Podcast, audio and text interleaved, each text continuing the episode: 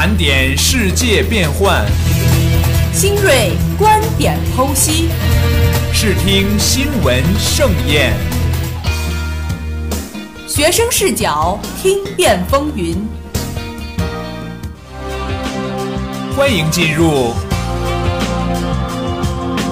盘点新视听。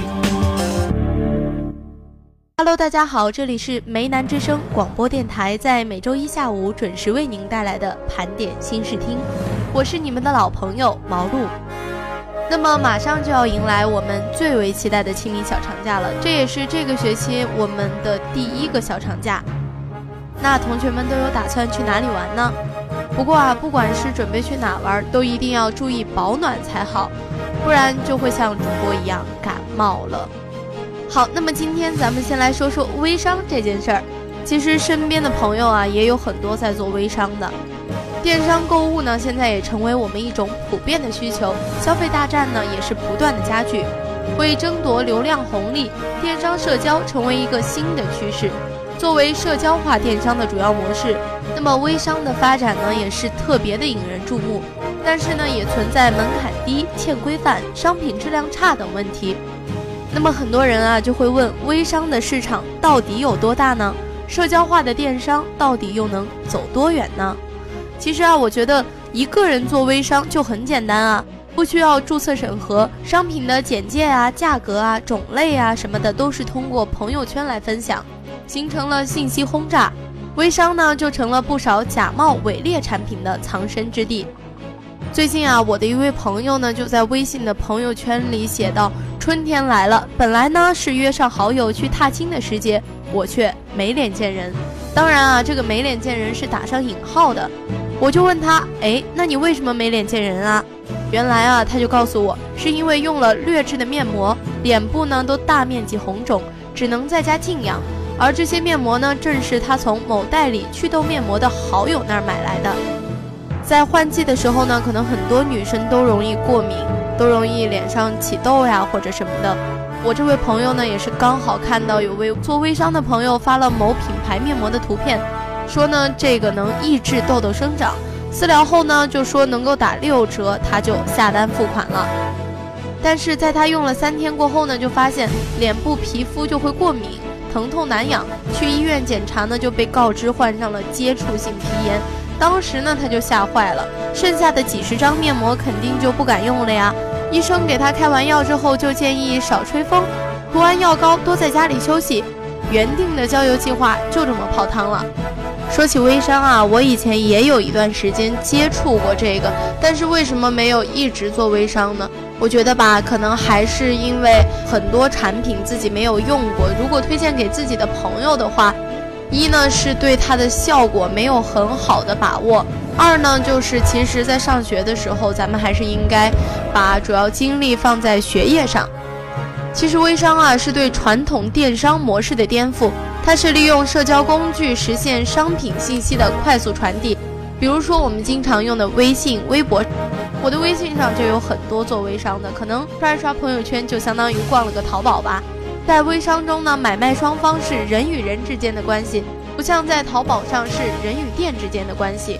那么以这种情感为支撑的社交关系，更容易产生彼此信任，让人产生购物的冲动。中国互联网协会发布的报告也显示呢，在去年全国微商从业者超过了一千五百多万人，行业总体规模超过了三千六百亿元。然而，由于微商的入门槛比较低，市场乱象也逐渐暴露出来。目前呢，微商营销的主要涉及化妆品、服装、手机等电子产品，以及减肥、养生等保健产品。就在去年呢，全国消协组织共受理远程购物投诉两点九八万，网络购物的占比重呢超过了九成，其中以微商为代表的个人网络商家成为投诉热点。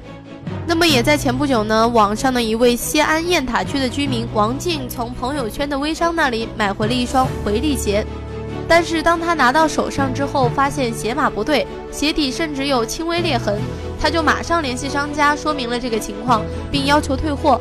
卖家呢先是表示道歉，然后说误发了残次货，回头就补发正品。结果呢，没过两天，王静就发现他被那个微商拉黑了。那么王静也表示呢，他有三百多名微信好友，做微商的呢就有二十多人，他们天天都在朋友圈里发广告，真是不堪其扰。但是呢，这些微商呢又有很多是熟人，又不好意思删好友。专家呢表示，以微商为代表的社交电商能够提升购物体验。从国外看呢，社交电商的兴起适应了人们交际与消费的社会需求，有了广阔的市场空间。频频发生的行业乱象，不仅影响了正常的微商买卖，甚至影响到人与人之间的基本信任和交往。自从有了微商，从此没了朋友。这是一位微商店主的话，道出了买卖双方的苦衷。相信啊，很多同学呢都在微商那儿买过东西。但是买到假货该到哪儿找人说理呢？咱们都知道啊，大多数微商都是以个人账号为主体，一部手机呢就可以轻松运作。由于没有经过工商登记或者认证，目前还缺少成熟的监管办法。那么我们也从消费者协会了解到呢。我国消费者法律中有关消费者权益保护的条款是以经营者为对象的，而个人微商不具备经营者的资格，仅仅是熟人之间出于信任产生的购物行为，给取证带来了麻烦。目前呢还缺少成熟的监管办法，但是如果侵权的数额比较大，消费者呢可以作为民事纠纷向法院提出诉讼。针对消费者维权的难点呢，由北京工商局参与研发的全国网络交易平台监管服务系统，去年六月已经上线，实行黑名单管理。今后呢，消费者打开被列入黑名单的微商页面，将会弹出“请勿消费”的提示。那么，工商部门呢，也提醒广大同学以及广大朋友们。在添加陌生微商好友的时候，一定要谨慎，一定要核实清楚对方的真实身份。对朋友圈内明显低于正常价格的商品和服务，一定要注意甄别，特别是保健食品、化妆品、食品等等，最好在详细了解它的原料、产地等基本信息后再慎重下单。那么我们也注意到啊，可能以前的微商卖的啊，都是一些。小众的护肤品啊、面膜呀一些什么的，但是呢，现在可以看到立白呀、活泉啊、云南白药等一些品牌商也开始进军社交圈，利用微信公众号做起了微商。在这些品牌微商的公众号里买商品，心里就会踏实了许多。从一开始，微商就不仅仅只是个人买家的专属。其实早在前年呢，就是二零一五年，永辉、京东等商业实体就尝试进行移动电商推广，将自己的货架搬到了社交媒体中。目前呢，苏宁微店已经上线，参与者不仅包括苏宁的两万员工，还将向全社会开放。店主可随时将某个商品、品牌，甚至是广告分享至自己的微信、QQ 等社交平台。一旦好友下单呢，即可获得最高百分之五十的利润。国美电器也表示呢，将员工微店作为全零售战略升级的核心，未来十万名员工都要开微店。但是其实啊，我个人觉得，无论微商的模式如何创新，以产品和服务为代表的内容总是第一位的。只有通过内容建立起崭新的社交信任，才能实现由社交到成交的良性循环。这样的微商呢，才能被消费者认可。那么下面也给广大同学们一个小 tips，那么你在微商购物时遇到了问题，可采取以下步骤维护自己的合法权益：一呢，就是要收集保留证据，从手机各个角度拍下假冒伪劣产品的照片，将与卖家的聊天截图，以备投诉时使用；二呢，联系卖家进行退换货。交法规定的网络购物制度同样适用于微商。第三呢，就是通过第三方交易平台微店手机 APP 购物，要及时联系微店要求赔偿。网络交易平台明知或应知卖家侵犯买家合法权益而未采取措施的，交易平台呢也应当承担赔偿责任。四呢，向微商所在地工商部门或消协组织投诉。第五点，涉嫌犯罪的，向公安机关报警立案。按照法律规定，如卖家销售金额达五万元以上，公安机关应当立案侦查。好，那么下面听一段好听的音乐，音乐过后，我们继续盘点新视听。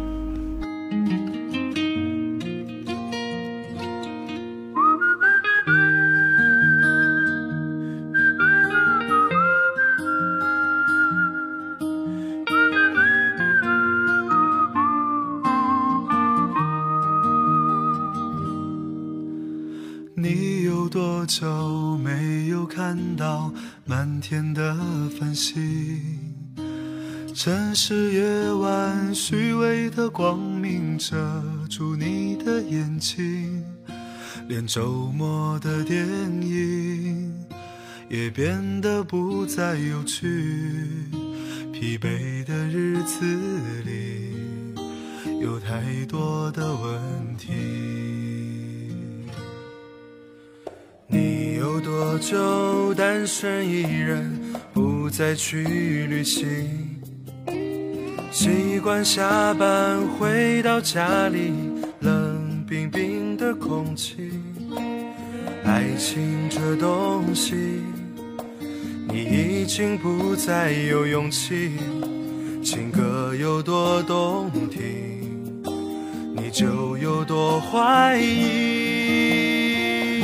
许多人来来去去，相聚又别离。也有人喝醉哭泣，在一个人的北京。也许我成功失意，慢慢的老去，能不能让我留下片刻的回忆？许多人来来去去，相聚又别离。也有人匆匆逃离这一个人的北京。也许有一天，我们一起离开这里，离开了这里，在晴朗的天气。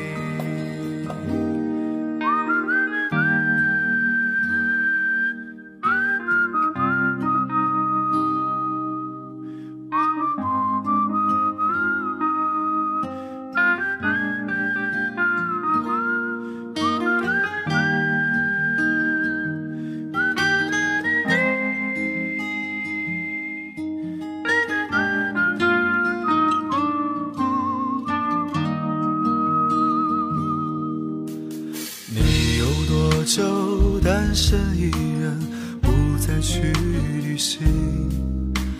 习惯下班回到家里，冷冰冰的空气。爱情这东西，你已经不再有勇气。情歌有多动听，你就有多怀疑。许多人来来相聚又别离，也有人喝醉哭泣，在一个人的北京。也许我成功失意，慢慢的老去，能不能让我留下片刻的回忆？许多人来来去去，相聚，匆匆逃离这一个人的北京。也许有一天，我们一起离开这里，离开了这里，在晴朗的天气。许多人来来去去，相聚又别离，也有人匆匆逃离这一个人的北京。也许有一天，我们一起离开这里，离开了这里，在晴朗的天气。让我拥抱你在晴朗的天气。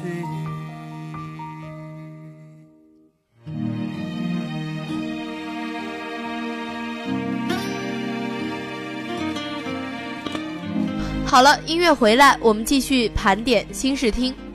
那么下面呢，咱们就来聊聊最近比较火的一个话题——光盘行动。近年来呢，社会上有关舌尖上的浪费讨论比较多。为了节约粮食呢，各地纷纷发起了光盘行动。但除了在学校食堂基本上可以做到光盘之外，其他的餐场，特别是政府机关食堂，浪费粮食的现象依然严重。